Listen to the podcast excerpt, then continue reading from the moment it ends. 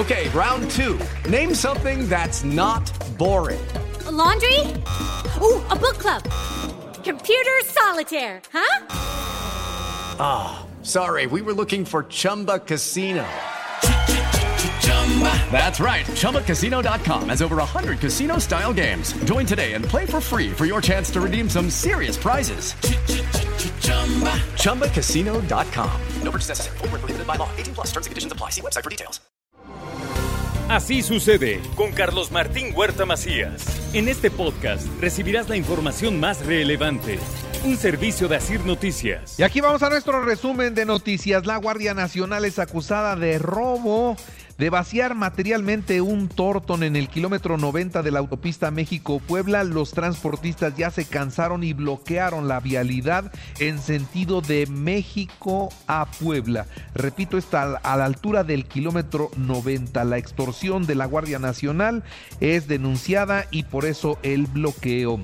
El juez segundo de lo civil de Cholula recibió ya el exhorto donde se le instruye restituir el campus de la Universidad de las Américas Puebla a Cecilia Anaya, quien es la rectora interina de uno de los bandos. Vamos a ver si esta es la definitiva o si es una de tantas declaraciones donde dicen que ahora para un lado y el otro lado contesta y dicen que no, que va para ellos. Y ahí está este tira-tira en, el, en la cúspide del dinero y del poder.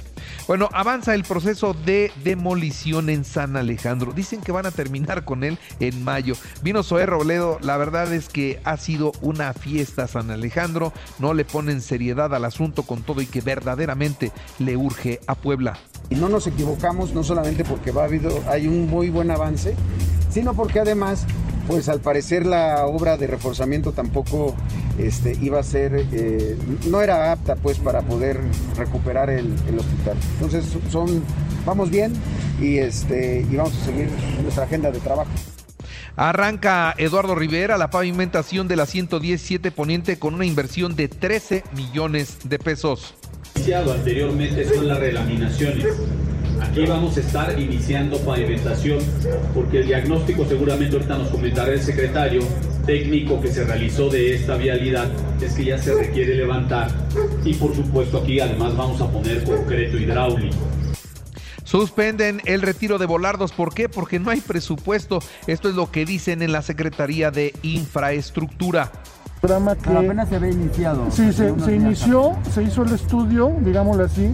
Este, no, no, no, no, no, no, no hubo ninguna presión, más bien es un tema también presupuestal, ¿sí? Por eso no, no, ahora sí que lo decidimos parar y arrancarlo en enero ya con presupuesto 2022. O sea, en enero van a seguir retirando volardos. En, en enero todo el peso de la ley para los responsables de la tragedia en San Pablo Xochimihuacán. Esto es lo que se compromete el gobernador del estado, Miguel Barbosa. Yo no me quedo con que sean ellos solo los que, los que actúen. Son grupos, son bandas. Y hay arriba de ellos otros. Y vamos a llegar a ellos. Vamos a llegar a ellos. No va a haber impunidad en nada, en nada. Esa es una condición de este gobierno. No hay impunidad. En este tipo de cosas hay que aplicar la ley con todo rigor. Con un aumento del 300% en la llegada de turistas, el estado de Puebla cerrará el 2021. Esto es lo que informa la secretaria de Turismo Marta Ornelas. Mientras que el 20 de diciembre inicia el periodo vacacional para 1.677.401 alumnos. Regresarán a clases el 3 de enero. Por otra parte, le doy a conocer a todos ustedes que afirma Eduardo Rivera que la mayoría de los diputados y cámaras empresariales están a favor del cobro del el derecho de alumbrado público. Vamos a ver esto si sale o no sale. Por lo pronto, con, eh, déjeme decirle que con 3.2% Puebla se ubica en el lugar 11 de los estados que contribuyeron con el Producto Interno Bruto en, en, en Puebla. De eso, de eso se da a conocer estos, estos números. Eh, también decirle a usted que en el Día de las Personas con Discapacidad se realizó un foro virtual territorios abiertos para el arte. Y mire, déjeme decirle que eh, nadie puede asegurar que tiene amarrados los votos para la aprobación del cobro del derecho de alumbrado público. Esto es lo que dijo el diputado Sergio Céspedes. Él es el líder del Congreso. Lo desconozco en ese tema, sin embargo, aquí hay una autonomía y ellos harán su propio trabajo, pero aquí los legisladores en el momento de votar será cuando tomarán su propia decisión. No, aquí dice Honorable Congreso del Estado, no dice casa de ningún partido. ¿sí? Aquí se legisla para las poblanas y para los poblanos. Es nuestra obligación y poco más de 100 municipios podrían solicitar el cobro del derecho de alumbrado público. 15 ya lo pidieron al Congreso y 30 están en proceso. Esto es lo que informó el diputado Jorge Estefan Chiriac. Ya al menos 40 ya están convocando a Cabildo, ya 15 sesionaron, otros 30 por ahí ya están sesionando. El mínimo va a ser 40, vamos a ver mañana jueves, viernes, sábado y a lo mejor la cifra va a ir subiendo. Me acuerdo ahorita Tepeaca, me acuerdo San Martín, me acuerdo San Andrés, son los que tengo ahorita en la mente.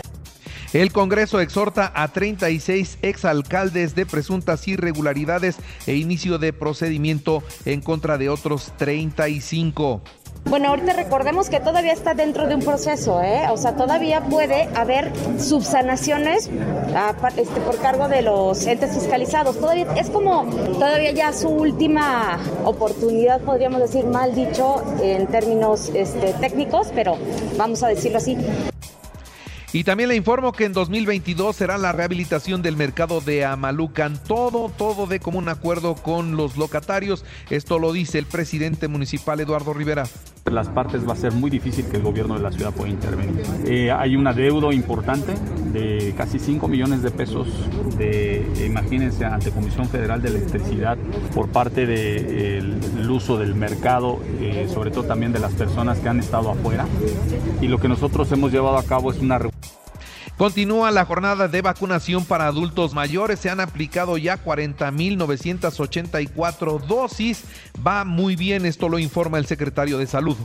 Continuamos con los siete puntos de vacunación el día de hoy en Puebla Capital para el refuerzo de 60 más y más, más todos los rezagados y las dosis complementarias de segundas dosis. Aplicamos el día de ayer 40.984 dosis. La actualización de los datos COVID en Puebla, 25 nuevos contagios, 3 muertos, 99 hospitalizados, 21 están graves. A nivel nacional hay 2.956 contagios y 204 personas muertas. El CONACIT, a ver, pongan atención, solicita voluntarios para probar la vacuna Patria. Ya salió la vacuna mexicana Patria a prueba. Se necesitan personas mayores de 18 años, contar con su esquema de vacunación completo. La última dosis debe haber sido aplicada por lo menos cuatro meses antes, no haber presentado enfermedades respiratorias durante los últimos 21 días, no estar embarazada ni lactando, tener buen estado general de salud. En caso de presentar alguna enfermedad crónica, todo bajo control. No estar participando en otro estudio. En la primera visita al centro, le entregarán un consentimiento que tendrá que firmar para que lo que pase sea porque usted así lo recibe, usted así lo acepta. Y ofrece a Estados Unidos 5 millones de dólares por los hijos del Chapo Guzmán. ¿eh? Quieren en la cárcel allá en los Estados Unidos a Ovidio Guzmán López, a Iván Archibaldo Guzmán Salazar, a Jesús Alfredo Guzmán Salazar y a Joaquín Guzmán López. A todos los quieren en la cárcel. Los cuatro son de alto rango en el cártel de Sinaloa.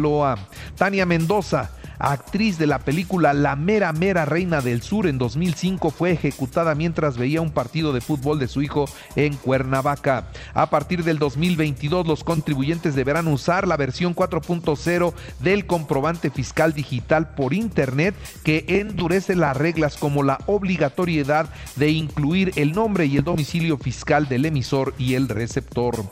Graciela Márquez, ex secretaria de Economía, reemplazará a Julio Santaella en la presidencia del INEGI a partir del 1 de enero. Los diputados se van dos, se van mes y medio, ¿no? Mes y medio de vacaciones. La verdad es que van a disfrutar de sus más de 200 mil pesos que les dieron de fin de año.